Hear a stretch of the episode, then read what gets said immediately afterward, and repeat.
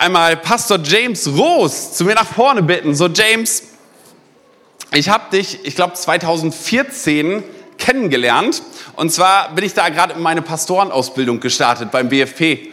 Und so, man ist gerade in den Dienst eingestiegen, vom Lehrerdasein in, in den Gemeindedienst gewechselt und es war mein erstes Seminar und es ging um Gemeindegründung. Und ich habe gedacht, hey, wir haben hier eine tolle Gemeinde. Ich war damals in Oldenburg Pastor und dachte, was soll ich mit Gemeindegründung? So, also wir haben eine Gemeinde, da, da läuft das doch, sag mir doch was über Strategie, über Gemeindewachstum. Und nach diesem Seminar, weiß ich, bin ich nach Hause gefahren. Ich habe gedacht, Leute, wir sollten unbedingt Gemeinde gründen. so, dein Herz schlägt total dafür. Du bist jemand, den ich so erlebt habe, als jemand, der aus tiefstem Herzen, wo das so raussprudelt. Du bist, glaube ich, 2013 mit deiner Frau in den Osten Deutschlands gezogen als Inlandsmissionar.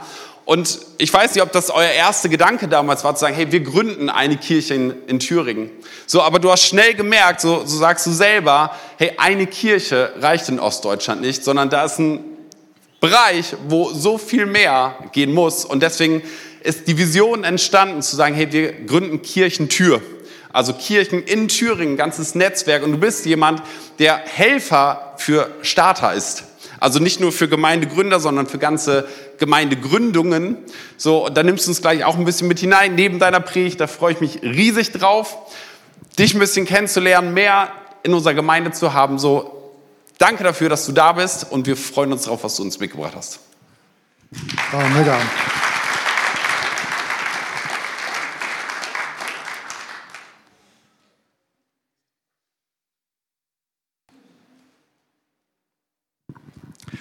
Ja, mega. Vielen, vielen Dank für die freundliche Einladung, so stark hier in, in Orle zu sein. Ähm, ein bisschen Schwäbisch kenne ich noch. Ähm, genau, richtig, ähm, richtig gut. Und hey, eines kann ich euch sagen, ob ihr drei Minuten braucht, um in Gospelhaus nach Aalen zu kommen oder drei Stunden braucht, es lohnt sich auf jeden Fall, einen Gottesdienst hier im Gospelhaus in Aalen zu besuchen. Also geniale Gemeinde hier. Ähm, genau, gebt euch selbst einen Applaus. Ähm, hier ist ein Ort, wo Menschen ankommen können. Und hier ist ein Ort, wo Menschen einen lebendigen Gott begegnen können. Und diesen Ort habt hier, hat Gott durch euch hier geschaffen. Und ihr werdet sehen, dass noch viel mehr Menschen kommen und diesen Ort erleben und diesen Gott erleben erleben. Ähm, für uns, für meine Frau und für mich ähm, ist es ein totales Vorrecht, in, in, Ostdeutschland unterwegs zu sein. Übrigens, Ostdeutschland gehört zu Deutschland. Äh, ähm, wir sind ein Land. Ähm, vorher haben wir gesungen, dass Gott irgendwie Mauern niederreißt und das haben wir in unserem Land tatsächlich erlebt ähm, dass Gott eine Mauer niedergerissen hat. Interessant ist, dass irgendwo wir noch dabei sind zu merken, was uns eigentlich da Gutes widerfahren ist. Wir sprechen oft von Ostdeutschland oder von Deutschland. Äh, also selten sagen wir, wir sind Westdeutsche, oder, aber viele kommen und auch in der Nachwendegeneration. Und das ist etwas, das mein Herz berührt, mit dem ich mich zurzeit beschäftige. Es gibt viele, die in der Nachwendezeit geboren sind im Osten und die immer mehr merken, ich bin Ostdeutscher. Warum haben wir das noch nicht hinbekommen, dass wir uns alle einfach als Deutsche empfinden? Und da ist, äh, das sind ähm, Dinge, wo wir sagen, okay, die möchten wir angehen und Menschen helfen auch anzukommen. Und ich glaube, dass Gott auch hier die unsichtbaren Mauern, die noch gibt, niederreißen kann. Nirgends in der Welt hat eine Zeitschrift mal äh, Online-Zeitung das beschrieben. Nirgendwo in der Welt glauben so wenige Menschen an Gott wie in Ostdeutschland. Ähm, um eine Statistik, die mein Herz berührt und mich immer wieder motiviert, weiterzumachen. 59,4 Prozent der Ostdeutschen stimmen der Aussage zu, ich glaube nicht an Gott und das habe ich noch nie getan. 59,4 Prozent, fast 60 Prozent der Bevölkerung, die in unserem Land im Osten lebt, bekennt sich zu dieser Aussage, ich glaube nicht an Gott und ich habe das noch nie getan.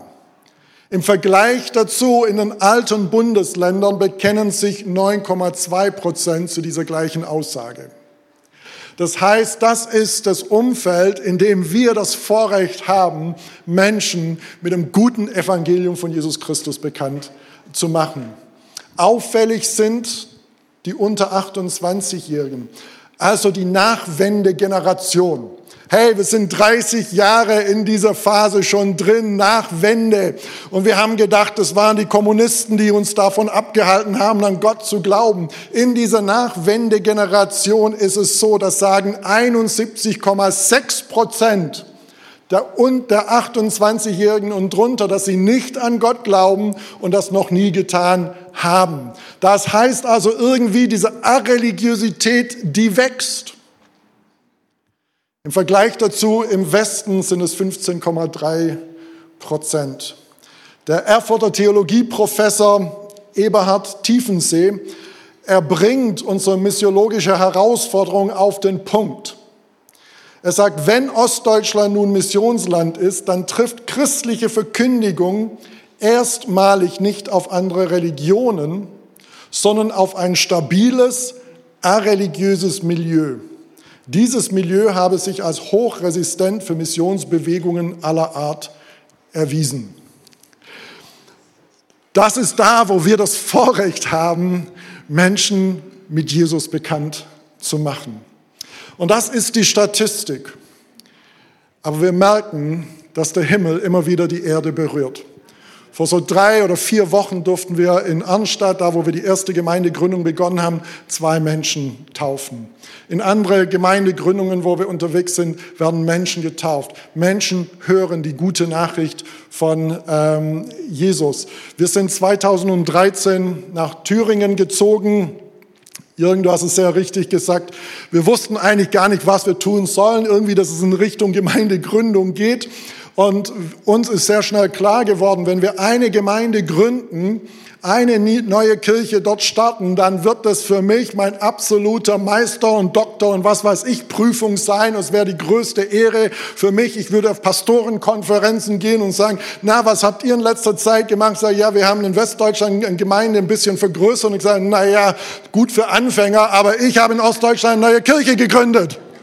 So, das wäre für mich ein Ehrentitel gewesen. Aber ich habe gemerkt, eine neue Kirche zu starten, wird nichts an dieser geistlichen Statistik ändern. Was wir brauchen, ist eine Bewegung von neuen und erneuerten Kirchen, die Ostdeutschland überfluten mit Räume, mit Orte der Hoffnung, wo Menschen den Hoffnungsspender begegnen können. Und deshalb sind wir da unterwegs. Und seit 2013 hat Gott uns ähm, wirklich so war gut zu uns und mit uns unterwegs und durch seine großartige Hilfe konnten wir jetzt bis jetzt ähm, vier Gemeindegründungen an den Start bringen, zwei weitere als ähm, Partner mit unterstützen, dass sie an den Start kommen. Und wir bereiten jetzt unsere fünfte Gemeindegründung äh, vor. Da war ich gestern auf die Hochzeit von unserem Gemeindegründer und seiner Frau, von Paul und Amber Carter. Paul kommt aus dem Erzgebirge, Amber kommt aus Kalifornien und zieht nach Mecklenburg-Vorpommern nur aus einem Grund, damit Menschen dort Jesus kennenlernen. Und ähm, ja, Klima ist so ähnlich in MacPom wie in Kalifornien. Ähm, wird, äh, wird gut. Und zwischenzeitlich haben wir einen Prozess begonnen, das nennt sich M4 Teamprozess, wo, wo wir zuerst mal einen Fokus auf Ostdeutschland haben, aber eigentlich diesen Prozess auch für Teams aus ganz Deutschland ist, wo der Gemeindegründer mit seinem Team zwei Jahre lang durch Lerngemeinschaften, durch Video-Learning, durch Coaching intensiv begleitet werden. Und da sind wir dabei, sieben Teams momentan durch diesen Lerngemeinschaftsprozess äh, zu führen. Und fünf dieser Teams kommen aus Ostdeutschland. Und was auch noch großartig ist, ist nicht etwas, das nur ich tue. Ich durfte nur das Leitungsteam zusammenstellen, sondern wir sind überkonfessionell. Wir haben den Gnadauer Verband dabei, wir haben Christus Forum dabei, wir haben, und das finde ich immer so cool, wenn ich das sagen darf, wir haben sogar die deutsche Indianer Pioniermission dabei, weil die im Osten unseres Landes unterwegs sind, Menschen für Christus zu erreichen. Indianer haben sie doch nicht entdeckt, aber sie sind unterwegs, Menschen zu dienen. Und da sage ich, ja, wir haben eine Herausforderung im Osten. Aber wir haben das große Vorrecht zu sehen, dass für Gott keine Herausforderung zu groß ist. Und dass er unterwegs ist, Menschen zu begegnen. So vielen Dank, dass ich mein Herz ein bisschen mit euch heute teilen darf und auch das Wort Gottes mit euch teilen darf. Danke, dass ihr euer Herz öffnet und euer Ohren öffnet und danke, dass du auf Gemeindegründungsseminare reagiert hast und ähm, ich hoffe, dass das immer noch in dir brennt ähm, und Gemeinden gegründet werden. Das ist so gut, Menschen zu spüren, die einfach offene Herzen haben und zu sagen, hey, wir wollen noch mal gucken, wie kann Gott uns weiterführen. Ich bin unheimlich gern an solche Orte, wo man spürt, Menschen haben Hunger nach Gott, Menschen haben Hunger danach zu sehen, wie andere Menschen Hoffnung bekommen und eine Perspektive für ihre Ewigkeit bekommen. Das ist großartig, an solche Orte zu sein. An solche Orte sollten wir uns oft aufhalten, weil diese Orte tun uns gut. Es gibt aber Orte, wo ich gar nicht gerne bin. Kennt ihr auch solche Orte, wo ihr nicht gerne aufhaltet? Also ganz oben auf meiner Liste, so ein Ort, wo ich absolut No-Go für mich ist, wo ich nie eigentlich hin will, ist ein Wartezimmer. Ähm, und ganz besonders ein Wartezimmer beim Zahnarzt. Ist jemand mit mir? Ähm, so, für mich, ich habe eine, Selbst, eine Definition für Selbstbeherrschung. Das ist meine Definition für Selbstbeherrschung. Wenn ich im Wartezimmer beim Zahnarzt sitze und dort bleibe und nicht um mein Leben laufe und nach Mutti rufe. So, Wartezimmer einfach zu warten. Und es gibt nochmals ein Wartezimmer und der ist fast nochmals herausfordernder ist. Das ist Gottes Wartezimmer. Wenn ich auf Gott warten muss, wenn Gott sich Zeit lässt. Wenn Gott zugesagt hat, dass es nicht gut ist, dass der Mensch alleine ist und ich bete und ich tue alles, was mein Pastor gesagt hat, was ich tun soll, um einen Partner oder Partnerin zu finden, aber Gott lässt sich irgendwie Zeit. Und der Traumprinz lässt sich auch irgendwie Zeit und die Prinzessin lässt sich Zeit und da tut sich nichts. Oder ich tue alles, was ich tun soll, aber irgendwie das mit der neuen Arbeitsstelle funktioniert nicht.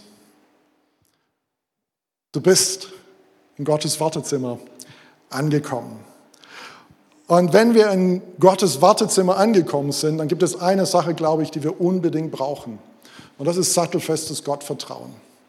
Einfach Gott zu vertrauen. Nicht, weil Dinge sich bewegen, nicht, weil sichtbare, spürbare Erfolge da sind, sondern einfach, weil wir vertrauen, dass Gott gesprochen hat und dass Gott etwas tun wird. Und das ist für mich einer der schwierigsten Dinge im Leben.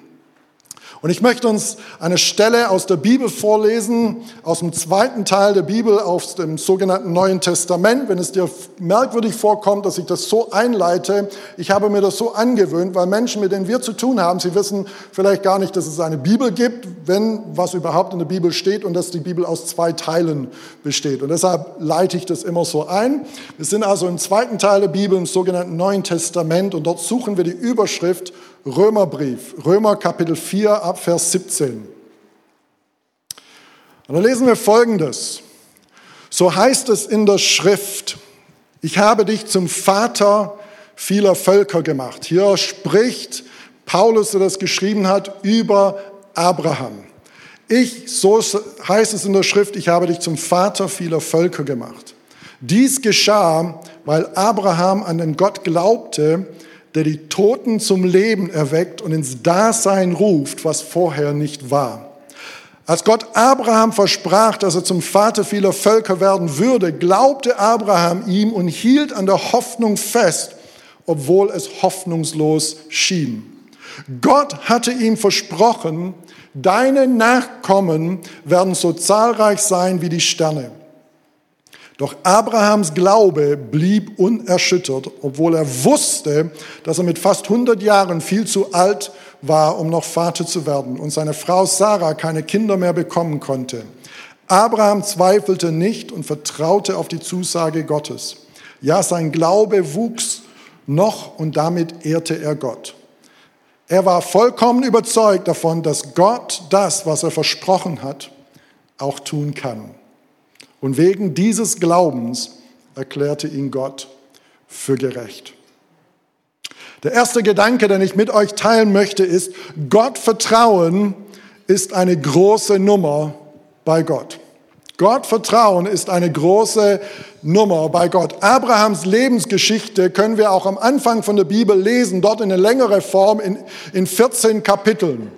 Hier in dieser Bibelstelle wird quasi aber die Essenz aus Abrahams Leben uns wiedergegeben. Das, was sein Leben gekennzeichnet hat, das war das, was, worüber die Menschen gesprochen haben bei seiner Beerdigung oder bei seinem ähm, 120. Geburtstag. Was ist es, was diese Person besonders auszeichnet? Und hier wird es uns zusammengefasst und es ist sein Vertrauen in Gott.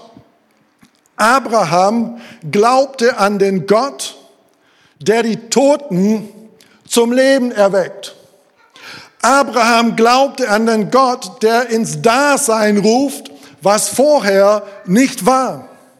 Abraham glaubte an Gott und hielt an der Hoffnung fest, obwohl es hoffnungslos schien. An was für einen Gott glaubst du? Glaubst du an diesen Gott, der die Toten lebendig macht, der das Nichtsein, der ruft, als ob es bereits da ist? Einen Gott, der dich in der Lage versetzt, gegen Hoffnung auf Hoffnung hin zu leben. Das ist sattelfestes Gottvertrauen. Vertrauen in Jesus, dem Sohn Gottes, ist die Grundlage für ein Leben mit Gott. Der Kontext, in dem dieser Abschnitt steht, geht es darum, was muss ich tun, um gut vor Gott dazustehen. Ich weiß nicht, wie es euch geht, aber ich habe einige Titel, kein Doktorentitel, aber andere Titel, die ich vorzuweisen habe. Ich bin ein PK und ein MK, ein Pastorenkind und ein Missionarskind. Hey, welche Titel brauchst du sonst, um in den Himmel zu kommen? Ich bin sowas, so ähnlich wie Johannes den Täufer. Von ihm heißt es, er war schon im Mutterleib erfüllt mit Heiligem Geist. Was für ein Pfingstler. Aber ich bin einer, ich kann sagen, okay, wenigstens von Geburt an bin ich im christlichen Elternhaus unterwegs. Wann habe ich mich wirklich dann für Jesus entschieden? Vielleicht jeden Abend gebete, dass der Herr äh, meine Sünden vergibt, falls er in dieser Nacht wiederkommt. Ähm, ich weiß nicht, aber ich habe das Vorrecht zu sagen, ich kann, ich kann mich nicht an eine Zeit erinnern, wo ich nicht an Jesus geglaubt habe. Und jetzt denkst du, ja James, wow, du bist ja so ein super Christ. Weißt du was? Gott ist nicht beeindruckt, weder von MK noch von PK, noch von wie lange du einem christlichen Elternhaus bist, ähm, wie lange du irgendwie die, die, die, die Geschichten aus der Bibel schon kennst. Das juckt ihn gar nicht. Was ihn eigentlich auch nicht beeindruckt ist, wie viel Follower du auf TikTok hast. Hey, das ist für mich richtig gut weil ich weiß, ich würde da total durchfallen. Ich habe die App noch nicht mal installiert. Ich bin dabei, noch Instagram so irgendwie zu lernen, wie man das Ding verwendet. Ähm, aber hey, viele sagen, hey, wenn ich nicht mindestens 20.000 Follower auf TikTok haben, dann bin ich nichts. Gott pfeift auf TikTok. Da hat einer Halleluja gesagt, ey, man kann es auch gut benutzen, aber ja, ich bin mit dir. Ähm, Gott hält auch nicht von religiösen Handlungen. Das ist nicht wichtig bei ihm. Wenn, wenn du mal irgendwie vor Gott stehst, warum soll ich dich in den Himmel lassen, dann wird er nicht sagen, ja, ich wurde getauft, ich habe sogar kirchlich geheiratet und was weiß ich. Das ist nicht das, wonach Gott Ausschau hält. Das Interessante ist, Gott sagt, es gibt eine Sache, die dich gut dastehen lässt vor Gott. Und das ist nicht etwas, was du selber dir leist, also erarbeiten kannst, sondern etwas, das du nur im Vertrauen empfangen kannst. Abraham glaubte Gott und es wurde ihm zur Gerechtigkeit gerechnet. Das heißt, er wurde gerecht vor Gott, weil er Gott, weil er Jesus vertraute. Er wurde als gut und richtig vor Gott äh, gesprochen, weil er Gott vertraute.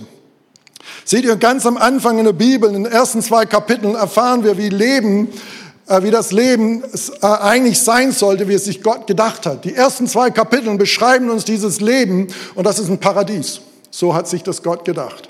Und dann ist irgendetwas schiefgegangen. Und oft machen wir Christen das so, wenn wir Menschen erklären wollen, die vielleicht christlich nicht sozialisiert sind und ihnen verständlich machen sollen, was ist schiefgelaufen, dann fangen wir an, von Sünde zu sprechen.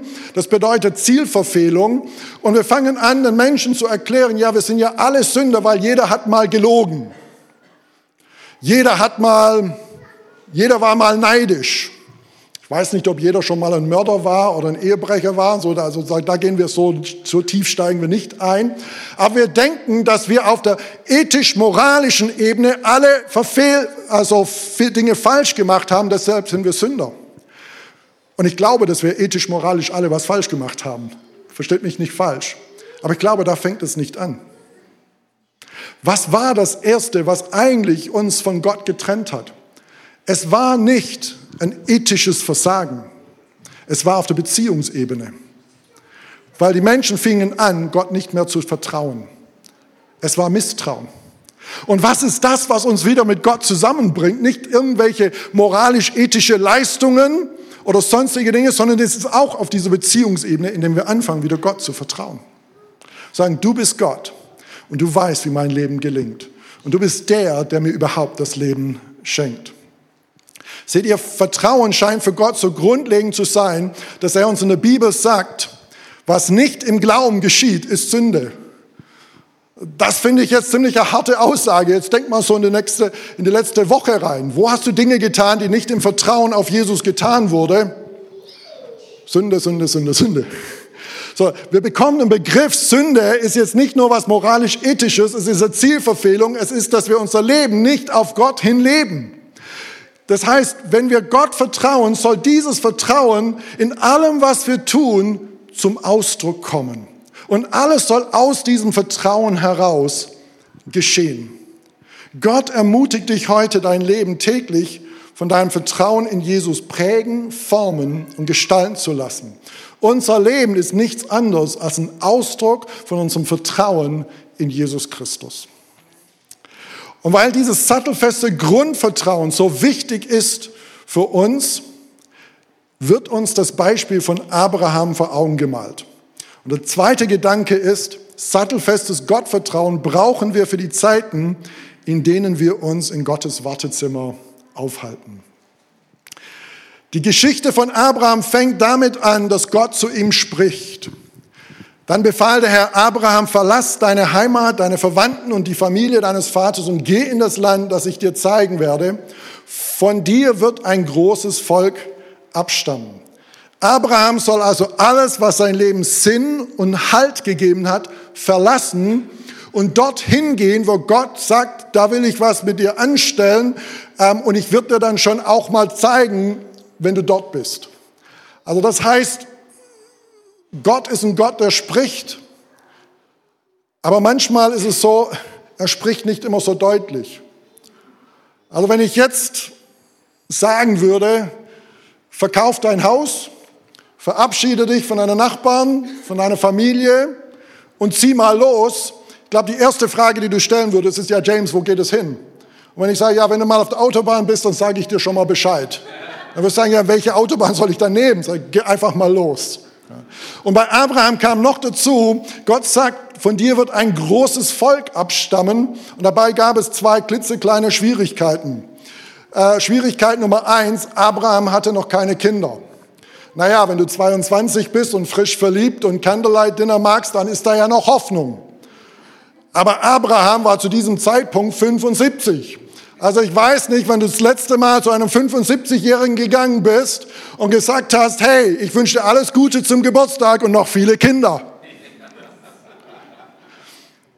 Und das Zweite war, das war eben, dass er 75 Jahre alt war. Das heißt, nicht unbedingt da, wo man sein muss, damit diese Erfüllung, diese Versprechen Gottes in Erfüllung geht. Gott wird dir nicht unbedingt die Dinge versprechen, die, dir, die du denkst, die sind auch wirklich realisierbar. Die können auch tatsächlich so werden. Mit dieser ersten Abmachung mit Gott betrat Abraham Gottes Wartezimmer. In etwas später in 1. Mose 15 kommt Gott wieder zu Abraham und er sagt, du wirst einen Sohn bekommen, der dein Erbe sein wird.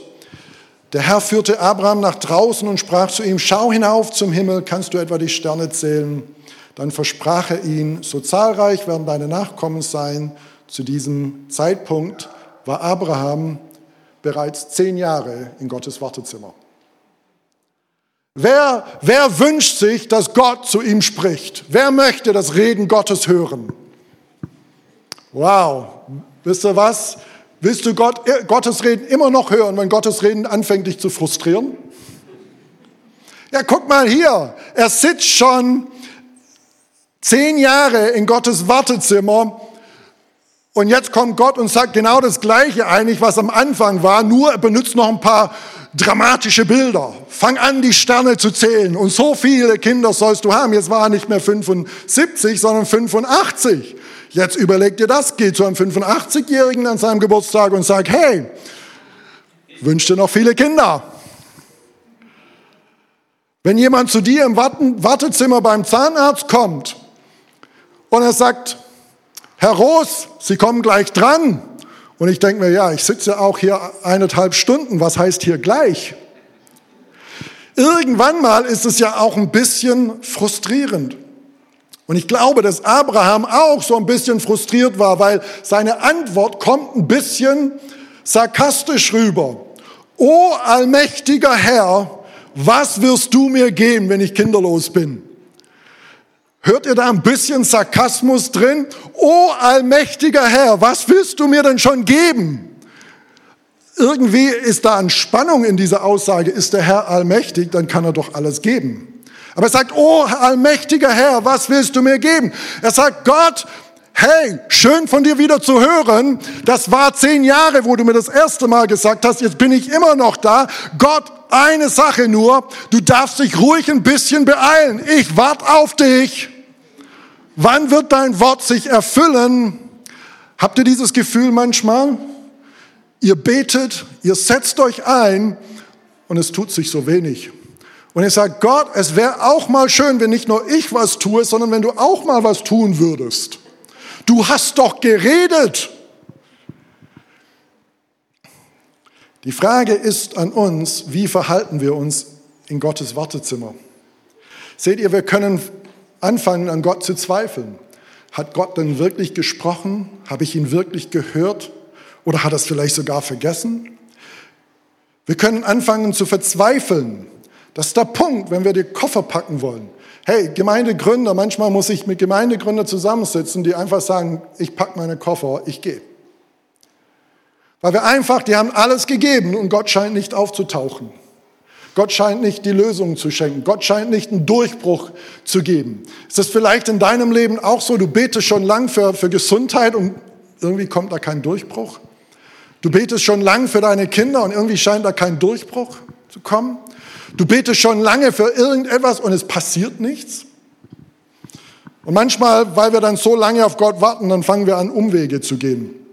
Abraham hat auch gesagt, na ja, wenn es irgendwie nicht mit Sarah klappt, so auf diese natürliche Art, wir hatten genügend Candlelight-Dinnern und dann schöne zärtliche Zeiten, aber irgendwie hat es nicht geklappt, dann wie wäre es mit Leihmutterschaft? Dann nehme ich einfach unsere Magd, die ist auch hübsch und dann wird die unsere Leihmutter und darüber werden wir dann ein Kind bekommen. Und das tun die und dann irgendwie muss Gott sagen, hey Abraham, ich kümmere mich um das Kind, aber das war nicht mein Plan. Du und Sarah sollen zusammen ein Kind bekommen. Das Schwierigste in Gottes Wartezimmer ist nicht zu versuchen, Gott zu hetzen. Hey, ich bin hier äh, nach Aalen gefahren und ich fahre dann die A7 runter. Und wisst ihr was? Es ist so nervig. Da ist eine Baustelle nach der anderen. Und immer geht's auf 80 runter. Und das Sonntagmorgens, wenn keiner da ist und ich habe einen Termin. Und da nicht hinter den einen herzufahren, aufzublinken, zu hupen und noch ein paar freundliche Worte loszulassen, in den All hineingesprochen, den zu versuchen zu hetzen, sondern einfach Sicherheitsabstand bewahren, 80 fahren, geduldig sein. Das fällt mir nicht unbedingt leicht. Sattelfestes Gottvertrauen wird in Gottes Wartezimmer auf die Probe gestellt. 24 Jahre nachdem Gott zum ersten Mal zu Abraham gesprochen hat, 13 Jahre nach der letzten Zusage, kommt Gott wieder. Und wir freuen uns wieder, dass Gott spricht. Ja? Äh, aber er spricht nicht viel Neues, aber geht so in die gleiche Kerbe. Und er treibt es auf die Spitze. Er sagt, du sollst nicht mehr Abram heißen, so hieß er ursprünglich, sondern Abraham, denn ich werde dich zum Vater vieler Völker machen. Manchmal hört sich Gott an wie eine Schallplatte, wer sich an diese schwarze Vinylscheiben noch erinnern kann, die einen Sprung hatte und wo es immer und immer und immer wieder an der gleichen Stelle abspielt. Und so hört sich das manchmal bei Gott an. Du wirst zum Vater vieler Völker, du wirst zum Vater vieler Nationen. Ich glaube, Abraham fing an und sagt, Gott, mir sind die Nationen jetzt ziemlich egal, ich will nur diesen einen Sohn. Aber Gott bleibt bei seiner Zusage. Und dann treibt es aufs Spitze und sagt, du sollst nicht mehr Abram heißen, erhabener Vater, sondern du sollst Abraham heißen, Vater vieler Völker. Und du denkst, Gott, du bist echt, du, du reibst es so richtig rein. Okay, was tut Abraham? Er geht zum Rathaus und die begrüßt ihn ganz äh, freundlich, weil er war angesehen, er hat viele Schafherden, viele Kamele, war ein richtiger Patriarch. Und sagt, oh Abraham, erhabener Vater, was kann ich für dich tun? Möchtest du noch ein paar Schafe anmelden, Kamel ummelden, abmelden? Ähm, was kann ich für dich tun? Und sagt, ich möchte meinen Namen ändern. Ja, wie willst du heißen, erhabener Vater? Ich will heißen Vater vieler Nationen.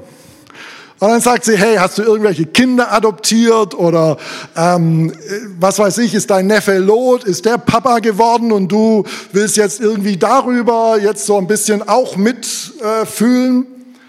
Äh, es ist ein bisschen peinlich und trotzdem macht es Abraham.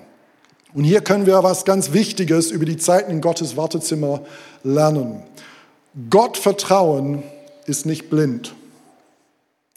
Unsere Bibelstelle sagt, Abrahams Glaube blieb unerschüttert, obwohl er wusste, dass er mit fast 100 Jahren viel zu alt war, um noch Vater zu werden und seine Frau Sarah keine Kinder mehr bekommen konnte. Abraham wusste, wie es um seine Realität steht. Wir wissen und kennen die Statistik von Ostdeutschland. Wir kennen und wissen die Statistik, die geistliche Statistik von Deutschland. Wir müssen es auch nicht hinweg proklamieren. Jemand hat mal gesagt, hey, du hast dieses Schlagwort, diesen Hashtag Ostdeutschland glaubt, das stimmt doch gar nicht. Und sag richtig, es stimmt nicht. Wir wissen, wie unsere Realität sich anfühlt. Manchmal versuchen wir als Christen dann Dinge hinweg zu proklamieren und zu bekennen. Ich hatte einen Freund auf, der, äh, auf dem theologischen Seminar, wo ich in England studiert hatte. Er hatte einmal Fieber und Krippe, ich weiß nicht, ging, Fieber, also ging richtig schlecht. Und dann schaut er mich an und sagt einfach, James, just lying symptoms. James, es sind alles nur lügende Symptome. Ich weiß nicht, was lügende Symptome sind, aber er, ihm ging's richtig mies. Leute, wir brauchen keine Angst zu haben vor unserer Realität. Abraham wusste, wie es um ihn aussah. Aber Gott hat ihnen einen anderen Namen gegeben, nämlich Abraham, weil Abraham wusste noch etwas. Er wusste, es gibt meine Realität, die sieht bescheiden aus, aber es gibt auch Gottes Realität. Siehst du, manchmal wollen wir unsere Realität verdrängen und so tun, als sie nicht da wäre, aber wir vergessen dann, dass es Gottes Realität gibt. Oh, Abraham war jetzt ein, es war für ihn peinlich, er ging durch so seinen Nomadenzeltplatz da und alle lachten, weil er sich jetzt nur noch mit Abraham ansprechen ließ. Da kam er zu seinem Oberhirte und er sagte, Abraham, wir haben, und er sagt, Moment mal, Moment mal, wie heiße ich? Abraham. Und die Unterhirten da hinten, die haben dann geschmunzelt und gesagt, ja klar, 100 Jahre alt, was sagt man heute, früher haben wir gesagt, wird verkalkt und so. Ähm, aber Abraham, er hat nicht nur seine Realität gesehen. Dieser Name hat immer geholfen, durch seine Realität hindurchzuschauen und Gottes Realität zu sehen. Und wenn wir etwas in dieser Welt verändern wollen, dann nicht durch unsere Leistung, nicht durch unsere Kompetenz.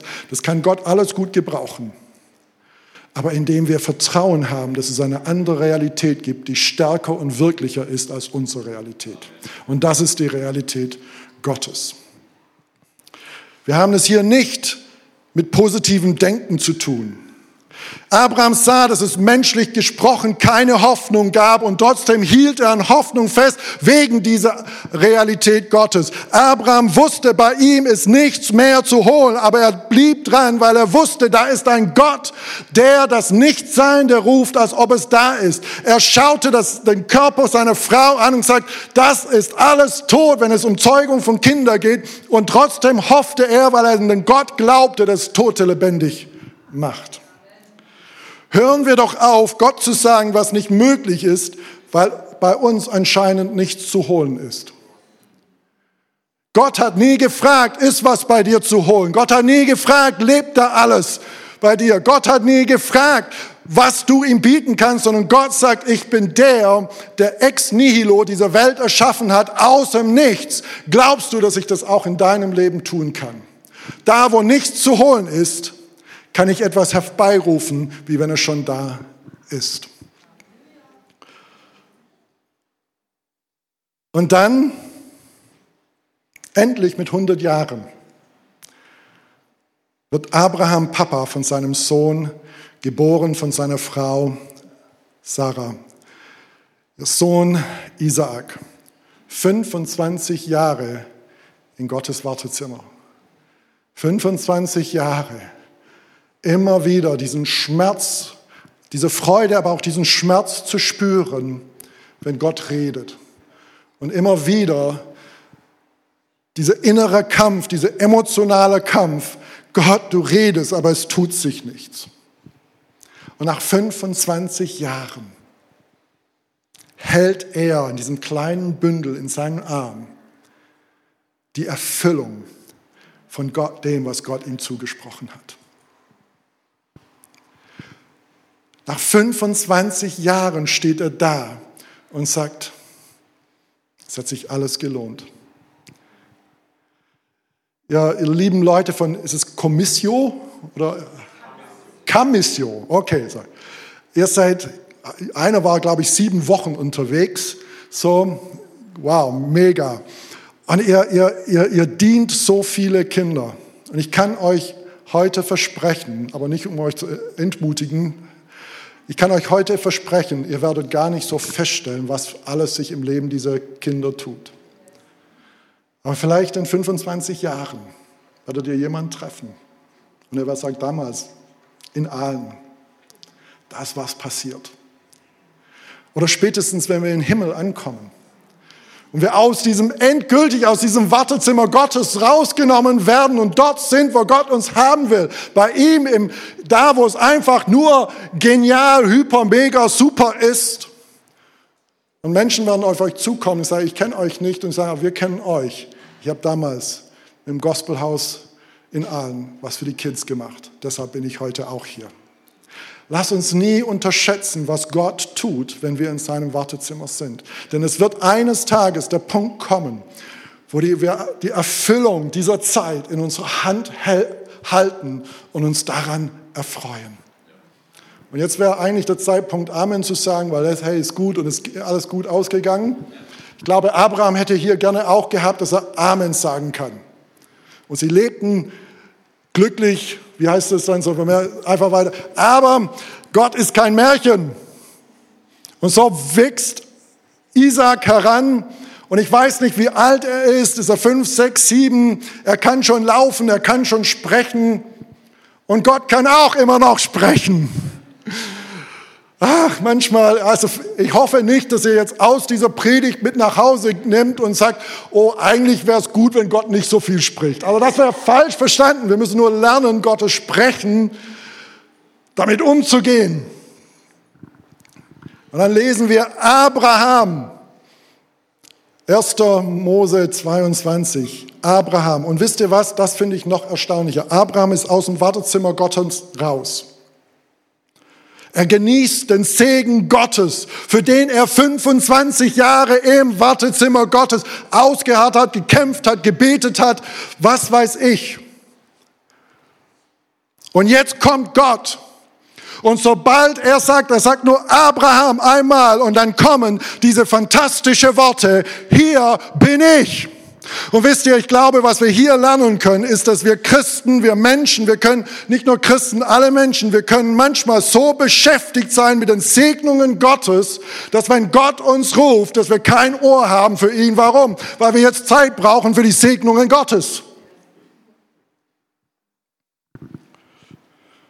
Es geht immer darum, Gott höher zu achten als den Segen, den er uns gibt.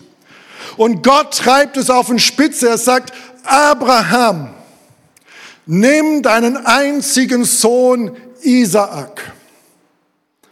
Nicht einer von deinen 20 Söhnen, sondern nimm deinen einzigen Sohn Isaak, denn du so lieb hast. Ich frage einfach mal so, gibt es Dinge in deinem Leben, Segnungen in deinem Leben, die du sehr lieb gewonnen hast? den Ort, wo du wohnst. Oh, James, hör auf, sag doch endlich Amen. Den Job, den du hast. Wenn Kinder älter werden, ihr Abi machen, dann wollen wir die Kinder so in unsere Nähe halten. Ich weiß, als meine Eltern von Afrika zurückgekommen, die waren immer wieder dort, so acht, immer so acht Monate im Jahr und dann kamen sie zurück und diese Zeit, wo sie so lange weg waren, war dann vorbei. Und an diesem Tag, an die, genau an diesem Tag, als sie gelandet sind, 2013, wir saßen, wir haben sie vom Flughafen abgeholt, wir saßen bei ihnen im Wohnzimmer und ich sagte, Christel und ich gehen nach Thüringen. Und meine Mutter und mein Vater sagten, oh, wir dachten, jetzt sind wir alle an einem Ort. Was sind die Dinge, die du sehr lieb gewonnen hast? Und Gott sagt zu Abraham, nimm den, den du so lieb hast, und geh mit ihm ins Land Moria. Dort werde ich dir einen Berg zeigen, auf den du Isaac als Brandopfer für mich opfern sollst. Und das, wir lesen weiter. Früh am Morgen, nächsten Tag, stand Abraham auf und ging. Jemand, der den Segen Gottes genossen hat. Nicht ein Segen Gottes, der ihn so leicht in den Schoß gefallen ist. Ein Segen, der ihn alles gekostet hat. Der den Schmach, das Lachen über ihn von seinen Hirten, wenn er Abraham sich nennen ließ. All das hat er über sich ergehen lassen. Und jetzt endlich war das, was Gott ihm zugesprochen hat, nach 25 Jahren da. Und ohne zu zögern steht er auf und sagt, Gott, wenn du diesen Segen zurückhaben willst, hier ist der Segen. Vor zehn Jahren war für mich der Zeitpunkt, wo klar war, ich werde meine pastorale Aufgabe in Süddeutschland aufhören und es wird vielleicht nach Thüringen gehen. So dass ich hatte es mit Gott ausgemacht und jetzt war es dran, die nächstwichtigste Person in meinem Leben zu sagen, nämlich meine Frau. Und so habe ich sie angerufen bei der Arbeit, habe gesagt, hey, ich würde dich zum Mittag, in der Mittagspause abholen, dich zum Italiener einladen. Liebe Frauen, wenn euch die Männer nach diesem Gottesdienst zum Italiener einladen, ganz, ganz vorsichtig. Ganz, ganz vorsichtig. Sehr skeptisch sein. Ähm, wir sind dann zum Italiener gegangen. Wir haben die Speisekarte durchgeschaut. Wir haben das Essen bestellt. Und dann schaute ich meine Frau an. Und ich sagte, meine Zeit in Hemmingen kommt zu Ende. Und es könnte in Thüringen weitergehen. Jetzt müsst ihr das Folgendes verstehen. Ich bin in Afrika aufgewachsen, meine Mutter Französin, Papa aus Thüringen, ähm, hier gelebt, dort gelebt. Ich habe keinen Ort, wo ich sage, das ist mein Heimatort. Ganz im Gegenteil zu meiner Frau. 46 Jahre lang lebte sie in Hemmingen. Sie wurde in Hemmingen geboren ging Hemming in, Kinder, in, eine, Kinderstunde, hat ihre beste Freundin dort mitgenommen, die dann auch dort zu Jesus gefunden hat. Sie, sie hat dort ihre Ausbildung gemacht nach der Grundschule. Ähm, sie hat dort ihre, äh, sie hat dort gearbeitet. Sie hat dort ihr ganzes soziale Netzwerk gehabt. Sie war dort in der Gemeinde integriert, hat dort die Jugend angefangen, aufgebaut, hat dort die, der Kindergottesdienst angefangen, aufgebaut. Sie war dort im Worship-Team. Ähm, sie war aktiver in dieser Gemeinde als ich. Sie liebte es, an diesem Ort zu sein. Wir haben dort geheiratet. Wir haben dort, sind dreimal umgezogen und wir wohnten einem schönen kleinen alten Bauernhaus dort. Also nach 46 Jahren an einem Ort, wo sie es liebte zu leben, wo sie diesen Segen Gottes genossen hat, kommt ihr Mann und sagt, es könnte nach Thüringen gehen. Und ich hatte es gerade ausgesprochen und eine Träne lief ihr über die Wange und ohne eine Sekunde zu warten sagte sie diese berühmte drei Worte. Ich bin dabei. Ich bin dabei. Sie hat nicht gefragt, ja, was wird aus unserem Haus? Was machen wir mit den Kindern? Wie wirst du, was wirst du verdienen? Du bist ja Missionar, du hast noch gar keinen Trägerkreis. Du musst ja von Spenden leben. Was machen wir da? Ähm, wie, wie geht es dann hier weiter? Sie hat keine Frage gestellt. Sie hat nur gehört, Christel. Und sie hat gesagt, ich bin dabei. An diesem Tag ist keine Gemeinde in Osten gegründet worden durch uns. An diesem Tag hat keiner durch eine dieser Gemeinde von Jesus gehört. An diesem Tag hat keiner sich für Jesus Christus entschieden durch uns und hat sich taufen lassen. Zehn Jahre später sind wir dabei, die fünfte Gemeinde zu gründen. Hunderte von Menschen haben das Evangelium gehört. Neue Gemeindegründungen sind wir im Gespräch, ob wir die auch mit auf den Weg bringen können. Leiter sind dabei. Wir fangen ein erstes Projekt an, dass wir ein junger Familienvater mit seiner Familie nach Anstatt gezogen und die machen eine Ausbildung zum Gemeindegründer bei uns in Anstatt. Das ist passiert, weil eine Person bereit war, das, was sie sehr lieb gewonnen hat, ihr Heimatort, das, was es alles für sie bedeutete, auf einmal zu sagen, hier bin ich. Und hat alles verlassen. Sie ist die Heldin in unserer Geschichte. Und Abraham geht, aber er geht im Vertrauen. Denn wir lesen, er sagt, wartet hier mit dem Esel auf uns. Das sagt er zu den Knechten. Er sagt, wartet auf uns. Er sagt nicht, wartet auf mich. Warum? Weil hier war einer, der glaubte, an den Gott, der die Toten lebendig macht. Und er hat gesagt, Gott, ich habe keine Ahnung, wie du es diesmal anstellst, aber du hast es schon einmal getan. Und Gott, wenn ihr Gott durch Glauben schon mal erlebt habt, denkt nicht, das war eure Prüfung, jetzt seid ihr durch, jetzt kommt nichts mehr, jetzt kommt dann die nächste. Wir gehen von Glauben zu Glauben. Und Gott will mit jedem ähm, Schritt, wo wir Glauben investieren, will er unseren Glauben vergrößern, dass wir sagen, okay, und jetzt gehen wir den nächsten Schritt. Und er sagt, Gott, du hast es schon einmal getan und ich weiß nicht, wie du es jetzt auf diesem Berg vollbringen wirst, aber ich gehe diesen Berg hoch und vielleicht ist das, was Gott heute zu dir spricht. Gott, ich habe keine Ahnung, wie du es dieses Mal hinbekommst, aber Gott, ich gehe jetzt diesen Berg hoch und das wird anstrengend und es wird heiß.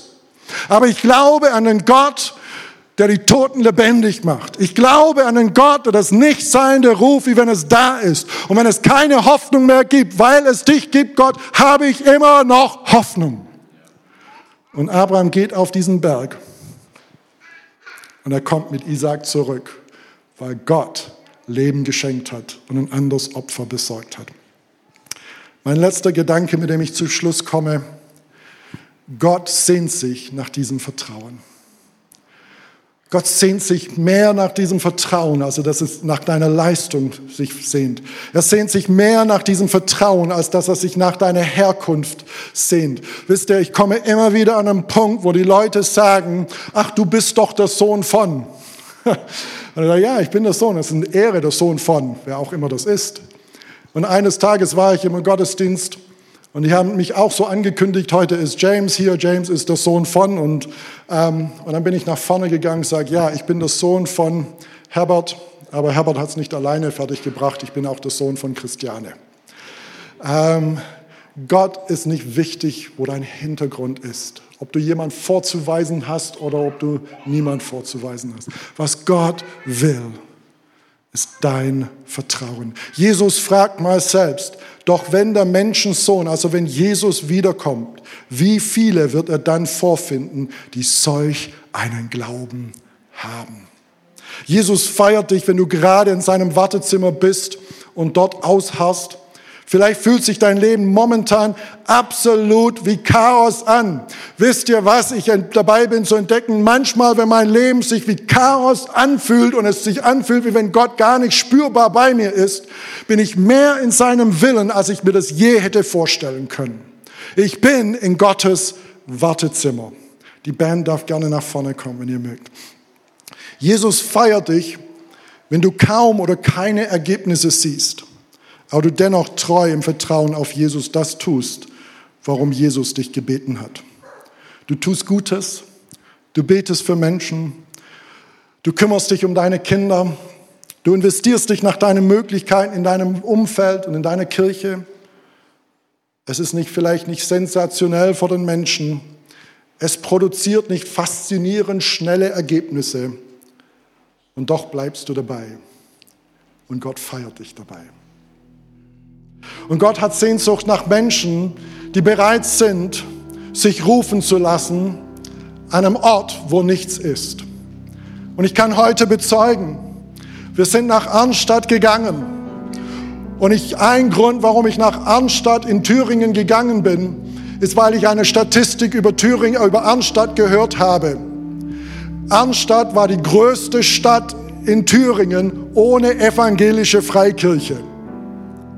Und da sind wir hingegangen und Gott hat Gnade gegeben, dass es jetzt dort eine Freikirche gibt. Immer noch in der Gründungsphase. Immer noch nicht so stark, wie wir es haben möchten. Aber wir gehen nächste Schritte. Und so ist hier ein Zeugnis zu sagen, da wo nichts ist, können wir trotzdem uns hinsenden lassen, weil der, der uns sendet, ist der Gott, der das Nichtseinende ruft, wie wenn es da ist. Und der aus dem Nichts was erschaffen kann. Und Gott spricht zu Menschen hier und fragt, bist du bereit? Ich rufe dich an einem Ort zu gehen, wo nichts ist oder kaum etwas ist. Bist du bereit, im Vertrauen an diesen Ort zu gehen? Nicht um dort unterzugehen, sondern damit du Gott erlebst, wie er aus dem Nichts Neues erschaffst. Gott hat Sehnsucht nach Menschen, die er so gebrauchen kann denken wir daran, was Gott uns in der Bibel sagt. Denn wir leben im Glauben und nicht im Schauen. Werf dieses Vertrauen auf den Herrn nicht weg, was auch immer geschieht, sondern denkt an die große Belohnung, die damit verbunden ist. Weil wir an unserem Glauben festhalten werden wir das Leben bekommen. Amen. Lass uns aufstehen.